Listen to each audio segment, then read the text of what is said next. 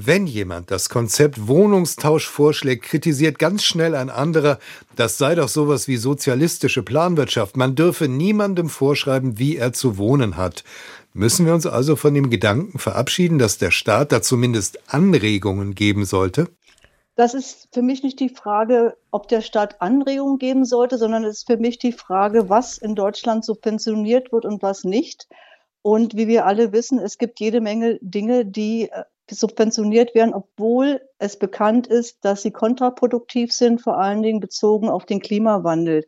Und gerade wenn es um die Wohnflächensituationen geht, ist es so, dass ich da mir vorstelle, auch vom Staat, dass das viel stärker gefördert wird und durch entsprechende Initiativen unterstützt wird. Und ja, ich habe da so ein Wort, ich sage immer statt Pendlerpauschale lieber eine Tauschpauschale oder Grunderwerbsteuer und so weiter. Es gibt ja Länder, wie zum Beispiel in Österreich, die da ganz andere Initiativen haben und wo viel mehr möglich ist und was sich dann auch wirklich realisieren lässt.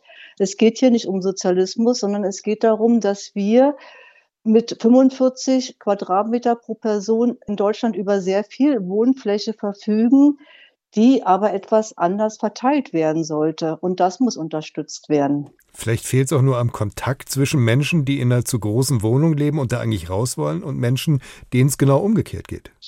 Das sehe ich auch so und deshalb wäre es gut, wenn bei den Kommunen, wenn es Anlaufstellen gäbe, wenn es entsprechende Initiativen gäbe, das kann man nicht alles auf der privaten Ebene regeln, weil so viele juristische Dinge auch damit zusammenhängen, die das ganz gezielt unterstützen. Kommen wir mal auf das Konzept flexible Wohnung. Was bedeutet das? Das ist eine etwas ältere Idee. Ich kenne das selber aus den 80er Jahren oder sogar in den 70er Jahren, als die ganzen Methoden entwickelt wurden, mit industriellem Bauen Wohnraum zu schaffen. Da ist auch sehr stark erprobt worden oder untersucht worden und Konzepte sind entwickelt worden, Wohnraum flexibel zu machen durch zum Beispiel Schranktrennwände, die dann Zimmer teilen mit der Idee, dass dann eben die Wohnräume entsprechend den Wohnbedürfnissen angepasst werden können. Aber alle Forschungen bisher zeigen, dass solche Art von technischer Flexibilität, so will ich es jetzt mal nennen, dass das von den Leuten nicht gemacht wird letztendlich. Es ist zu umständlich und es ist auch teuer letztendlich. Und ich sehe eher die Lösung darin, entsprechend der Wohnsituation, die ich brauche, weil es geht ja gerade beim Wohnen eben auch immer mehr um Lebensabschnitte wie Sie auch in Ihrer Anmoderation gesagt haben, es gibt ähm, Familien mit drei Kindern, aber auch diese Drei-Kinder-Phase ist ja zeitlich begrenzt. Und dass sehr viel stärker eben die Ausrichtung in die Richtung gehen müsste, dass man seine Wohnsituation viel leichter anpassen kann, vor allen Dingen durch einen Umzug oder durch Wohnungstausch und äh, ähnliche Dinge, weil diese Flexibilität in technischen Dingen, die ist natürlich sehr gut möglich und da gibt es wirklich tolle Konzepte, aber ich habe da so meine Zweifel, ob das letztendlich auch so umgesetzt werden kann.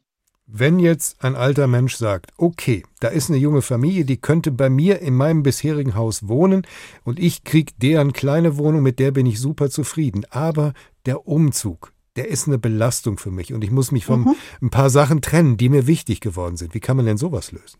Ja, das ist eben, wie Sie eben auch sagen, das ist dann die individuelle Lösung zwischen zwei Parteien, die dann sehen müssen, wie das zu regeln wäre. Und es wäre doch gut, wenn solche Umzugssituationen durch eine entsprechende Unterstützung, durch Bund, durch ein Land und so weiter, wenn das unterstützt werden würde, damit äh, diese Kosten, die ja auch damit verbunden sind. Und beim Wohnen geht es ja vor allen Dingen neben den vielen Grundbedürfnissen, die damit verbunden sind. Aber das Wohnen kostet zum einen und zum anderen macht es eben auch richtig Arbeit. Und deshalb sollte das unterstützt werden, dass da Entlastungen stattfinden.